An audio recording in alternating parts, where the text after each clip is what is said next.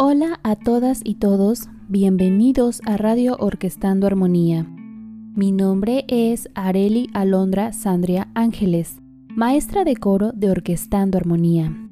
En este episodio vamos a platicar con Gislade Bonot, cantante, educadora musical y gestora cultural, coordinadora de la Red de Coros Comunitarios y Orquestas Infantiles del Estado de Veracruz, por el Instituto Veracruzano de la Cultura, IBEC.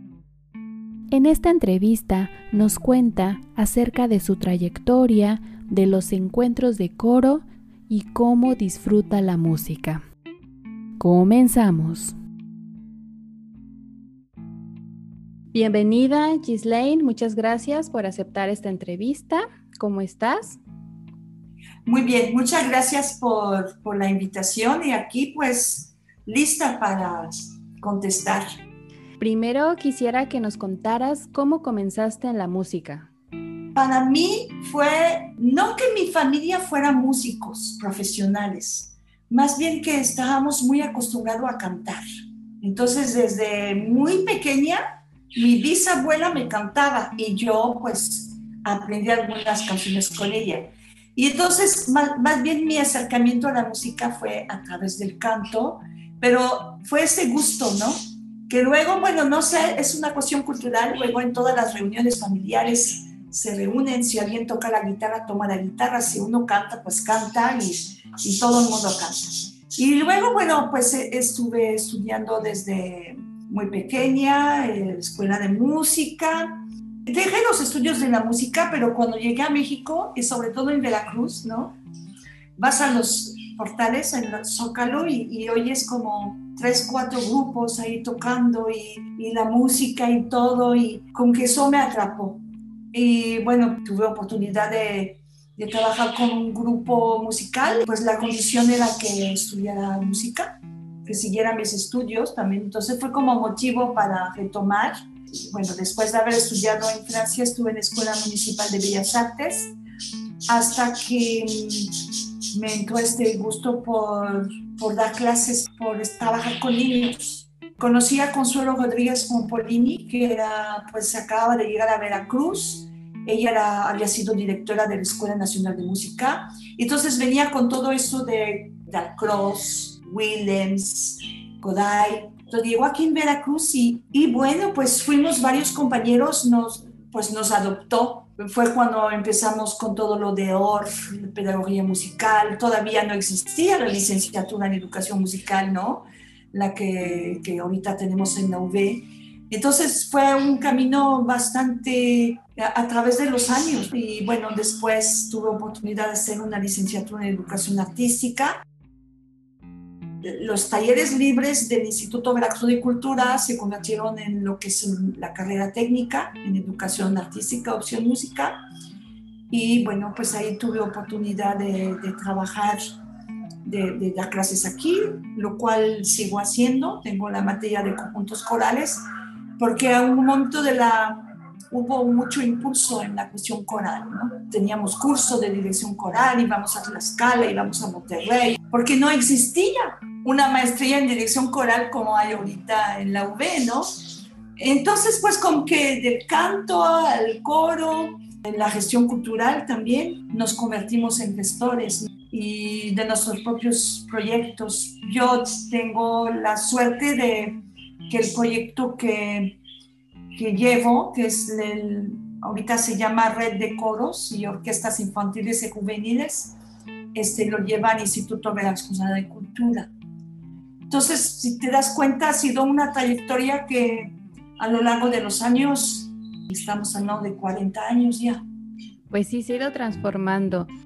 Y bueno, ya que comentaste sobre el IBEC y la red de coros, pues para allá va dirigida la siguiente pregunta, ¿qué es lo, ¿cuál es tu labor en el IBEC? Y pues también si podrías platicarnos acerca de, de los encuentros de coros, qué es lo que sucede ahí, con qué finalidad, qué ha pasado. Empezamos este proyecto en el instituto hace muchos años, estoy hablando de hace 30 años. Se hacía encuentros de coros. Empezamos con encuentros de coros porque fue un, un, proyecto que se hizo pensando justamente en las casas de cultura y también un poco darle presencia a, a los esfuerzos que ya había, como en Orizaba, en Alvarado, en, en diferentes partes. En Misión Coral también, pues hay que reconocer el trabajo de gente que ha estado, bueno, que, que fueron mis mentores, ¿no? Como es el caso de Ana Elgarte en Jalapa, Guillermo Álvarez, que también tenía un proyecto coral importante. Entonces, por cuestiones, estuve muy involucrado hace 30 años, más bien en la, en la logística. Y la verdad que estas experiencias de trabajar, de convivir con coros que vienen de, otras, de otros lados, que tienen otra vivencia, otra forma de, de abordar la música, fue muy interesante. Creo que todos los que participamos en, algún momento en un coro cambian nuestras vidas. Y, y, por ejemplo, a mí me da mucho gusto de ver músicos reconocidos aquí en el estado que empezaron justamente hace 30 años en estos encuentros. Y bueno, tuve oportunidad como a un momento dado, me dieron esta posibilidad, entonces dije, vamos a, vamos a hacerlo porque hay una gran necesidad, ¿no? De, de conocernos, de reconocernos, de hacer música juntos, porque tú sabes que los encuentros, bueno, la idea es que todo el mundo al final canta, ¿no? Juntos, una... Entonces esto es, es muy bonito, es muy padre. Creo que son de los mejores recuerdos que puede tener un, un, un niño. Coordiné siete ediciones del, del encuentro, que después también añadimos la parte orquestal entonces era un encuentro de coro, un encuentro orquestal, hasta que, bueno, en esta administración lo convertimos en una red, que es una red estatal, realmente enfocamos también a, los coros comunitarios. Es, un, un, título, un cargo, ¿no? Coordinadora estatal de coros y orquestas de aquí del Instituto de la de Cultura y es un trabajo que hago con mucha pasión, me llena de satisfacción sobre todo ver la sonrisa de los niños y creo que eso me permite un poco olvidar todas las trabas administrativas y todo, ¿no? Pero todo lo que es, este, es realmente sentir la, alegría de los, de, los niños. Sé que ustedes también su proyecto está muy bonito, que estando armonía, ¿no? Que es, tiene que ver también con esta parte sensible y creo que en algún momento dado sí nos, nos, hemos, no, nos hemos encontrado, ¿no? Cada quien con su, su, trabajo, pero sí ha sido muy, muy interesante ver el, el trabajo de, de todos en el Estado. ¿Cuáles han sido los retos y aprendizajes en, en, ese trabajo cultural, musical a distancia? Eh, fue como muy cambiarte todas las formas de vida, ¿no? Porque como músicos tenemos ensayos, tenemos presentaciones, tenemos estudio y bueno, ya estaríamos de acuerdo, la parte de cercanía, ¿no? De hacer música juntos, es decir, un coro que no canta junto, una orquesta que no toca junta. Y, y no es porque lo queramos, es porque no se puede estábamos arrancando el, año pasado, ya teníamos capacitaciones que íbamos a tener presencial. Y bueno, creo que fuimos los primeros, ¿no? Este, decir, no, pues que sea virtual. Entonces, eh, cuando tomamos la decisión de, de, enfocar todo a la formación, a la capacitación de, las personas, por ejemplo, en el caso de enseñanza coral, que fueron en línea, a pesar, estábamos como al principio y todavía no sabíamos muy bien cómo, no teníamos los materiales, ¿no? No teníamos tampoco el ánimo, porque no sabíamos bien. Nos dijeron, se van a su casa y regresan en un mes y medio. Entonces, todo se convirtió a lo virtual. Y creo que el reto fue aprender. Entonces, el, el trabajo es más hacia el individuo entonces trabajas más cuestiones de solfeo, donación, de entrenamiento auditivo, todo lo que conlleva. Y, y, todo se va hacia la parte de grabación, ¿no?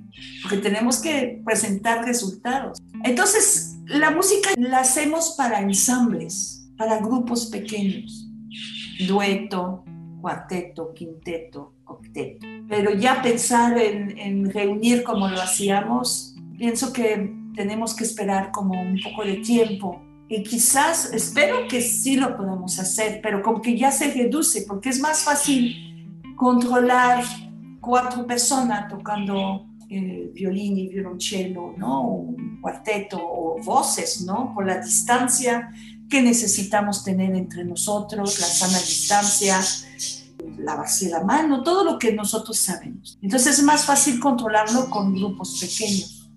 Y el público, pues el público es un público virtual. Estamos aprendiendo a, hacer música de otra forma. Sí es muy necesario que se haga música juntos, que se cante juntos. Sí, pues Lo bueno que, que hemos sido creativos y ahí seguimos buscar seguir vigentes y que nos escuchen y que disfruten la música. Pues ya vamos a otra un poco más alegre.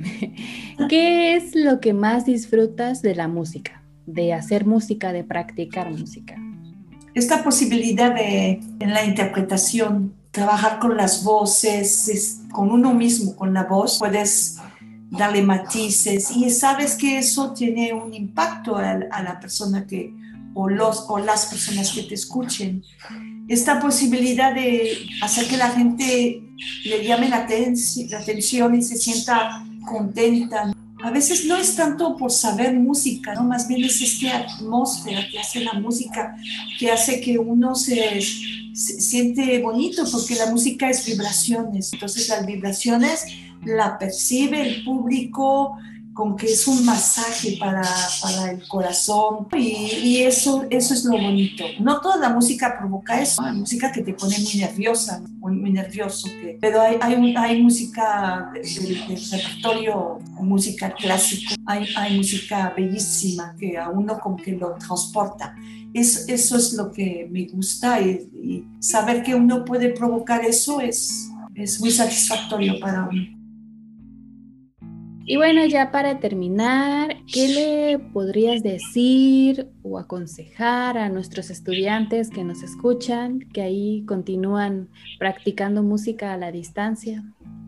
Me gustaría decirles que, que no se desanimen, que al contrario, con que, con que cambió, cambió un poco cuáles son nuestras prioridades, pero si están estudiando música, eh, y tienen la posibilidad de estudiar música, que lo hagan, que lo hagan, porque va más allá de ser un músico profesional, también que pueda ser un, público conocedor más adelante, que puedas ir a los conciertos, que puedas también escuchar los conciertos que se dan pues, en, los medios. Y, y, habrá seguramente algún momento donde podrán hacer música con sus compañeros juntos. Pero la convivencia musical va más allá de un concierto, es decir, es todo lo anterior, leer una partitura, entonarla, tocarla, entenderla, ir asamblando todos esos conocimientos hacia un resultado final como es un, un concierto o una, una interpretación. Entonces, que no descuiden ninguna de estas etapas, que al contrario, le den así su tiempo para poder justamente armar, bordar, jugar también, ¿no? Esta palabra tocar en, en inglés es jugar también, ¿no? Entonces dicen jouer, jouer también es jugar. Entonces, y nada más en español, no sé por qué dijeron tocar, pero también eso, dar este sentido a la música, jugar. Bien, pues gracias. ¿Algo más que quisieras compartirnos? Pues muy bien, te agradezco mucho la invitación. Qué bueno que están haciendo esos espacios de, charla, de, conocer, conocer personas que hacen lo mismo que uno hace, ¿no? También es bueno reconocernos, saber, ah, mira, y yo sé que luego en los encuentros los chicos me veían así como de un lado al otro, ¿sabes? Casi, pero sí estaba yo escuchando y la verdad me, siempre me, me ha dado mucho gusto. en el caso tuyo y de Miguel, han hecho un trabajo muy importante, coral. Eh, creo que hay que eh, hacerlo notar. Muchas gracias por escuchar Radio Orquestando Armonía. Espero hayas disfrutado este episodio.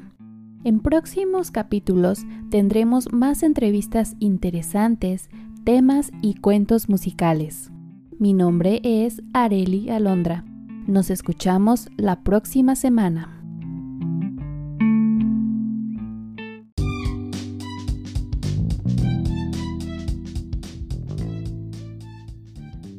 Hola, soy Berenice Carrasco y te espero el próximo lunes en mi capítulo de Radio Orquestando Armonía. Escúchanos por Apple Podcast, Spotify y Anchor FM.